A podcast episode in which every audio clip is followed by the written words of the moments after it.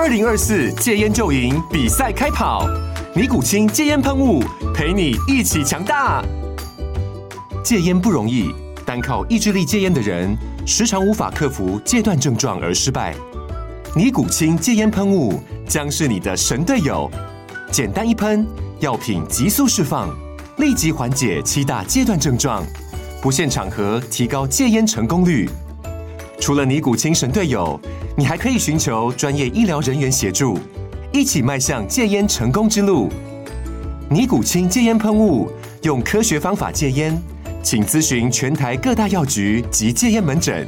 本广告由尼古清戒烟喷雾、卫部药书字第零二七八三五号提供。嘉安嘉护股份有限公司，台北市中山区民生东路三段二号十楼，北市卫药广字第一一三零三零一九零号。尼古清戒烟喷雾，相伴每个新开始。九八新闻台 FM 九八点一，财经一路发，我是阮慕驊。好，央行今天公布九月的货币总计数 N one B 跟 N two 年增率双双下滑哦，继续出现资金紧缩的状况。哦 N one B 下滑到六点五八 percent 哈，N2 就下滑到六点八三。哦，那各创了三年半跟超过两年来的新低。哦，那而且是死亡交叉啊。哦又转为死亡交叉，不过央行官员还是强调说资金环境仍然充足了。那 N1B 跟 N2 年增率七月的时候曾经出现过死亡交叉，哦，之后八月转回黄金交叉，哦，九月又出现死亡交叉，就反正就是上上下下，哈，就讲去年七月以来就上上下下。那过去一般解读啊，所以死亡交叉就 N1B 跌破 M2 啊，啊，那代表资金退场嘛，不利股市动能。哦，那最近呢，就呈现这种麻花卷的走势。好，显示呢结构面不太稳定哈。那另外呢，台股下跌啊，法人跟个人资金偏向转定存跟定储，这是去年的状况哈。统计呢，呃，统计显示，哦，对不起，这个是哦，等一下再跟各位报告，这个资料有点有点有点有点错了哈。我们再我等一下再跟各位讲讲那个 One BM Two 的哦最新的数据哈。好，那另外就是说，谭赛德哈，那个世卫组织的秘书长谭赛德。呃，今天在为期十天的世卫大大会上，哈，讲说呢，比新冠疫情更致命的大流行即将来到，世界必须做好准备。好，当下一场疫情来袭的时候，我们必须要集体制定出果断而且公平的应对措施。哇，他讲的也蛮恐怖，说比新冠还要严重的疫情即将来到，那我也不知道他讲的是什么疫情，有点吓人哦。那这个谭老大心中在想什么？还有就是呢。欧洲的精品股跌哦，我觉得有一点要小心哎。这个吃喝玩乐股哈，今年涨很多，好像是最新的交易日，爱马仕跌了六趴多哈，然后 LVMH 跌了四点五 percent，GUCCI 的母公司开云集团跌了将近三趴，一天哦，市值这些精品市值挥发了这个三三百亿美金之多。我们现场来的是摩尔投顾的林汉伟分析师，汉伟你好。慕驊哥好，各位听众、各位观众朋友，大家好。好，那汉伟怎么看这个精品股跌啊？会不会影响到这些吃喝玩乐股啊？我觉得，当然就短线上来讲，可能还是要提高警觉啊。毕竟今年欧洲精品股能够大涨，主要反映到说市场预期说整个所谓的高端消费的一个动能应该非常的好，也反映在所谓的相关的精品股，他们第一季业绩真的交出来非常强的一个成长性。但当发现到，哎。股价跟所谓基本面脱钩太远的时候，就会回归到所谓均值的一个修复。所以当这些精品股创历史新高，发现到其股价这个所谓基本面的成长速度好像没有股价涨那么多的时候，其实可以发现到最近在所谓欧洲的精品股出现比较明显的回档，并不是说他们真的是出现非常大的一个风险，只是说这个股价涨太多就是最大的一个利空。所以同样的情况来看，你可以看到最近台湾的一些。所谓的观光餐饮、呃，观光饭店股票其实走势都非常强劲。像今天盘面上这个台湾的饭店股，居然有十档股票出现涨停板。嗯、那我觉得这当然第一个也是反映到，因为他们之前先经过修正整理，其实你看到类似所谓云品啊、类似寒舍啊这些股价，大概有两三个月的时间都是一个横向的盘整。所以因为筹码沉淀比较干净，最近拉起来就相当的快。那最先涨的类似所谓的三副啊、五福被列入到处置交易期，今天出现比较明显的回档，也代表整个所谓的饭店的呃旅行社的指标股有一些高档的已经开始出现转弱了。所以今天虽然看到有这样这个凤凰啊、灿星旅啊，或者说这个呃类似雄狮啊这些所谓相关的旅行社股票还是维持续强，但还是要提醒大家，就是说，毕竟这些旅行社，你看三副短短好像九天涨了一百一百多趴，那。我不是我是不知道说他们接下来是可以接到多少的团客，但以这样的状态，你去看欧洲的精品股，你会发现到，当它股价已经远远超过它应有的价值的时候，我觉得其实就代表，哎，未来可能会面临到比较大的一个风险。那当然对三富对五福来讲，他们现在最大优势是因为他们还被列入到处置交易，所以我觉得筹码相对可能卖压不是那么重。但对没有处置交易的一些旅行社股票，我觉得可能就要稍微去留意一下，如果指标股休息了，我觉得股价可能在高档会出现比较明显的震荡。那反过来，我觉得饭店股票也许在短线上来看，还可以稍微比较留意，因为像最近的云品，像最近的寒舍，看到投信有在那买方，所以我觉得整个法人似乎把资金卡到一些相关的可能呃饭店股票上面去做一些布局，所以短上来看，也许都还有续航的空间，但是一天十档涨停板，我觉得是有点过热，大家追加这些所谓饭店股票的时候，还要注意到它的风险。好，但今天三副就快跌停嘛？对，快要跌停了。就是呃，凤凰继续涨停，但是三三富就已经转快跌停了。对，因为我们其实老实去说啊，旅行社真的毛利率没有大家想来的那么高，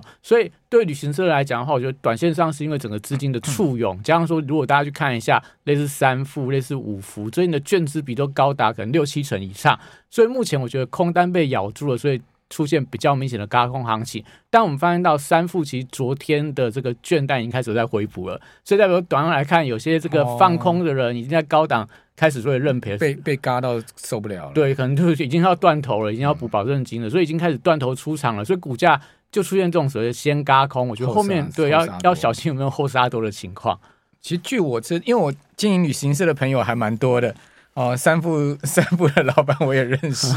据我知道了，旅行社是一个高现金流但是低毛利的行业了。对啊，而且旅行社真的很不好经营。我以前有一个朋友经营旅行社，他跟我讲说，啊，真的下辈子我绝对不再经营旅行社。我说为什么？他说你同时被三十个人骂，你的八字再好，你都被骂烂了。我说为什么会同时被三十个人骂？一团三十个人，如果餐不好，三十个人同时骂你，你都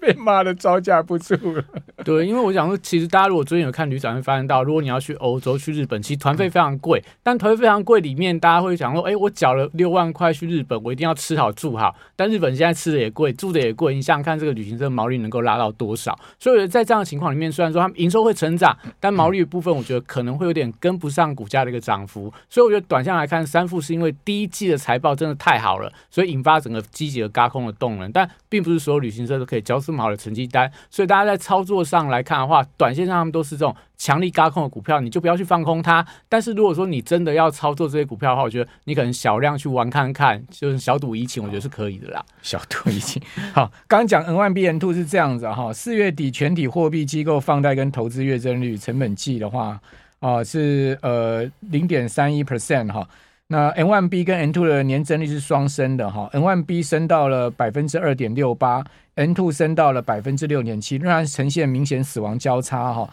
主要是活存呐，哦，这个年增率上升，哦，累计今年呃一月到四月，N one B 跟 N two 的年增率分别是百分之二点三六跟百分之六点六九。那如果各位有这个 N one B M two 的这个图，你把它调出来看，其实比我刚刚讲这个数据有意义了。那其实 N1B M2 是在去年七月哈，这个 N1B 跌破 M2，呈现了一个呃短线的死亡交叉之后呢，呃之后这个八月回升转这个就又又往上，N1B 又升破 M2，然后之后呢九月跌破，九月再跌破之后就一路跌破到现在。那跌破到现在之后呢，这个月见到比较明显的 N1B 在年增率在往上升，M2 则是微升的一个情况，哦，显见资金紧缩到一段。幅度之后哈，已经从去年九月以来，似乎有一点这个资金已经差不多回稳的状况了。好，那刚刚汉伟讲的没有错哈，其实呢，有一些股票涨太多的话，大家追高要小心。那至于说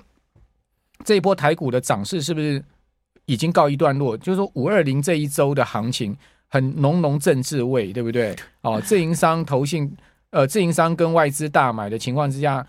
推升了台股，到这个礼拜其实已经有点涨不动了。对，那这个到底在背后在玩什么戏嘛？对，因为我们上个礼拜刚好那一天来录音的时候，是遇到自营商最大的单日买超的记录。那我们那天其实做了很多的一些相关的一个。调查后来发现到，其实自营商，大家最近这几天有谈到自营商在做一些套利的动作，因为他现货的买超跟期货放空的金额是完全相同的。但大家一定很好奇，就是说，那既然一多一空，到底套了什么利？我们这边准备一张图表就可以解答这样的一个问题，就是自营商到底在这样的一个多空同时做的时候，他赚了什么样的钱？我们看看我们的图表，其实是这个大家可以留意到哦，现在六月份跟七月份跟八月份是所谓除权息的旺季，嗯、所以大家看到，哎，实质上来看的话，好像期货跟现货呈现逆价差。但我们去抓了一下，就是说目前所谓六月份跟七月份的一个蒸发点数。我给大家的图表上面有有写到，其实六月份的蒸发点数是一百零八点三六点，嗯，所以你把这一百零八点三六点跟现在的一个盘中的所谓逆价差加回去，你会发现到其实台股实质上呈现正价差的格局。所以就算要蒸发点数，但整个期货呈现正价差，当出现正价差的时候，代表说其实就有套利的空间。要怎么样套利呢？像自营商就做给你看了，他发现到其实在上个礼拜三这个单日大买超两百多亿的时候。整个盘中其期货跟随现货明明要蒸发一百一百多点，就盘中是呈现正价差，实质正价差，所以你本来正价差加上这个要蒸发的点数，去盘中可能高达一百一十点的正价差，所以自营商做什么事情，他就。开始做了放空期货，买进现货，因为期货比较高嘛，所以放空我可以把那个正价差的一个实质的部分可以做一个实质的收入。哦、那买现货部分的话，因为跟所谓股票是合贴着走的，所以它就不会有所谓的产生当中所谓的一个多空的风险，那又可以做到无风险的套利。所以我们看到上个礼拜三期这个元大的这个自营部，它单日买超一百五十几亿，对，因为它是国内期货最大的一个经纪商，所以。它一百五十几，我们帮他简单去算一下，它就代表说它现货买了一百五十亿，期货可能放空了五千口的一个空单。那当中如果是一百点的正价差的话，我们简单去算，大概就是这一笔交易无风险可以套利到一亿。来想想看，一个自营部门，它一个月什么事不做，只要做无风险套利，到了结算当天，这一亿可以直接入袋，代表它整个这个月的绩效就会非常的好。所以大家可以发现到，最近这段时间里面，哎。维持实时增加它的时候，嗯嗯自营商一直在买，但是期货的空单是增加，我觉得都是整个套利空间还存在的关系。好，就套利了哈。我们这边先休息一下，等下回到节目现场。九八新闻台 FM 九八点一财经一路发，我是阮木华。好，这个六月大盘蒸发一百零八点哈，刚刚已经汉伟这个已经有资料哈。那七月会增加蒸发三百八十一点，所以。呃，现在呈现一个明显的逆价差，哈，是正常的，哈。对，呃，比如说像今天收盘的逆价差是八十七点，不过因为现在期货跌了六十四点，所以就变成是这个呃逆价差已经高达了有呃一百五十一点的逆价差。如果加上现在目前夜盘的下跌一百五十一点点，它其实其实你去扣掉一百零八点，它就才是实质的逆价差。对，那是因为今天夜盘的关系啊。如果说今天白天盘，白天还是正价差，对，还是正价差。等于说一百零八点去减八十七点嘛，所以正价差应该是三十一点嘛，三十一点的正价差。所以刚汉伟就讲说，自营商他其实就是在呃做这个。呃，价差收敛的套利嘛，对，几乎是无风险套利啊。因为很多人可能搞不懂说为什么可以做无风险套利。其实大家要知道一个规则，就是说期货每到结算的时候，现货跟期货会完全是 match 的，因为它当天是以现货的结算来去计算期货结算。每周的呃每个月的第三周的礼拜三。对，所以当发生到就是说，哎，你看到所谓期货正价差一百点或逆价差一百点的时候，都会引发所谓法人做一些套利的一些动作，嗯、因为他只要像刚刚提到的，既然现货比期货比现货贵。一百块，那我既然就是这边，我就放空期货，对啊，那等到会收敛啊，对，到结算的时候一百块一定是赚得到的。所以你发现到自营商为什么大举做了一些空期货买现货的动作，就是因为有存在这样的套利空间。反过来，我们也常会看到说，哎，外资有些时候长期发现到他所谓持有很多的期货空单，但现货一直在买，也是做所谓逆价差的套利。嗯、所以目前来看的话，整个一个自营商可能他多空部位，你就要留意到了。如果现阶段大家发现到某一天出现了一个事情，就是说整个期货从实质的正价差转为实质的逆价差，这时候自营商他可能现货就会转为卖方。哦、现在就是喽。对，然后明天可能卖压自营商卖压就会大。对，他先会倒出来，因为倒出来可以把他的一个空单的亏损、嗯、被轧的空单能够压低，做一些所谓的一个相对亏损比较少。那现货其实也是赚的，所以我觉得这样这样两手策略的过程里面，当然就造成指数比较大的一个波动。所以我觉得以现阶段的状况。来看的话，可能大家对于自营商或外资目前的一个多单跟现货的水位，但目前我觉得都还是偏多，没有太大问题。但如果你接下来发现到价差套利空间不见了，整个国际的一些资金出现一些问题的时候，我觉得可能大盘的震荡幅度会出现加剧的现象。所以这时候可能大家就要留意到了，盘面上很强很热的股票，你可能就不要去追它，你反而可以去留意一下，哎，有一些原本涨过股票拉回来，会不会有一些低阶的买点？对，自营商他们都会去算 delta 啦，就是它一多一空的 delta 如果是零的话，就我们一讲讲风险中立，它其实就赚中间那个套利嘛。哦，就是那个价呃收敛价差套利。那所以他一定在现货要去买多单呐、啊。那有人讲说，那股票没涨，他所以他都去买零零五零那个或台积电那种全值股。哦，就就大一定跟着大盘走，大盘一起走，对对。那它唯一的风险是什么？刚刚讲价差收敛，就是期货跌下，呃，这个呃，因为实质正实质正价差就期货收敛。好，那如果说呢，期货它是放空，只有期货继续往上轧空，继续涨的话。那它在期货的部分亏损会更大，但没有关系，因为它现货买了一缸子嘛，它就赚现货的钱嘛。对，因为完全就是做一比一的配合嘛，所以它现货买多少，期货就空多少，所以它完全不会有所谓的铺入风险的问题。但它唯一最大会就是说，那个一百点的价差，他到结算当天可以完全的落袋为安，所以这个就变成通常没那么好了。对，通常可能就是有一些滑价的问题产生，但因为放到结算期，自然就会做一个蒸发的情况。所以对整个一个自营商来讲，因为他们有非常多的这种精算或模型的一些算法，所以对他们来讲，在这个价差的一个出现比较大的一个诱因的时候，就引发自营商比较大的套利空间。所以刚刚提到就是说，以现在状况，其实你发现到台股，但现阶段还是很多族群出现正向的一个轮动。但我觉得回归到就是说。有没有一些族群已经先拉回了？未来有一些机会的空间存在，我觉得大家可以留意到。其实最近很多的一些消息面对台湾的资安股是有利的，因为大家可以发现到，最近像在对岸传出一个消息，就是有一个科技公司的老板被用微信的 AI 的视频加声音骗了大概两千多万台币。哦，因为他就是冒用他好友的微信账号。然后用好友的哦，去跟他借钱那个，对，跟他借钱，那个，用他的脸跟他的声音是 AI 合成的，嗯、直接跟他说，你可不可以打四百三十万的人民币到我的账上？因为我可能要做一些所谓投资的动作。然后那个朋友就不疑有他，因为看到就是我朋友的脸啊，听到是我朋友的声音啊，就直接把钱打过去了。后来发现到原来是一个诈骗的情况。那甚至说我们发现到，其实在今年三四月份也传出来一个消息，你可以透过 ChatGPT 请他帮你写勒索的软体。所以我觉得。当 AI 已经运用到太可怕，对好的人来讲，对正向的方方式，它会帮助到世界；但用在一些不法的手段上面，它其实会造成很大的一个破坏。所以在这样状况里面，我觉得大家可以留意到台湾的治安，我觉得是有机会的。因为我们来准备第二张图表部分。大家可以看到，这个是今年，因为我们去年开始，整个证交所跟期交所要求说，整个上市柜公司必须要设立专责的治安单位。一级公司的部分，在今年已经完全设立了，就是说，我们台湾的第一级公司，什么叫第一级公司？它的股本超过一百亿以上，或者它是台湾五十的过去的成分股，这些公司都必须要设立相关的治安长跟治安的一个单位。那到了今年年底为止，第二级公司就刚刚提到，可能他公司有获利，但是股本没有那么大，或者说它不是台湾五十的成分股。它到年底之前，预计大概有一千多家都要设立相关的治安的主管跟治安人员。但目前到四月底为止，我们有设置的大概只有两成，代表说还有八成的公司到年底之前要加速去设置。那代表说，很多公司它可能在现阶段没有做一些所谓治安相关的防护。那对于接下来来看的话，它可能因因应到这个上市规公司的一些相关的要求，而且国税局在今年对一些所谓新创条例里面当中也提到说。公司相关的资安支出可以抵扣它的一个所得税，所以代表说其实这个资安的产业现阶段我觉得成长性相当的一个明确，不管是要符合证交所的规定，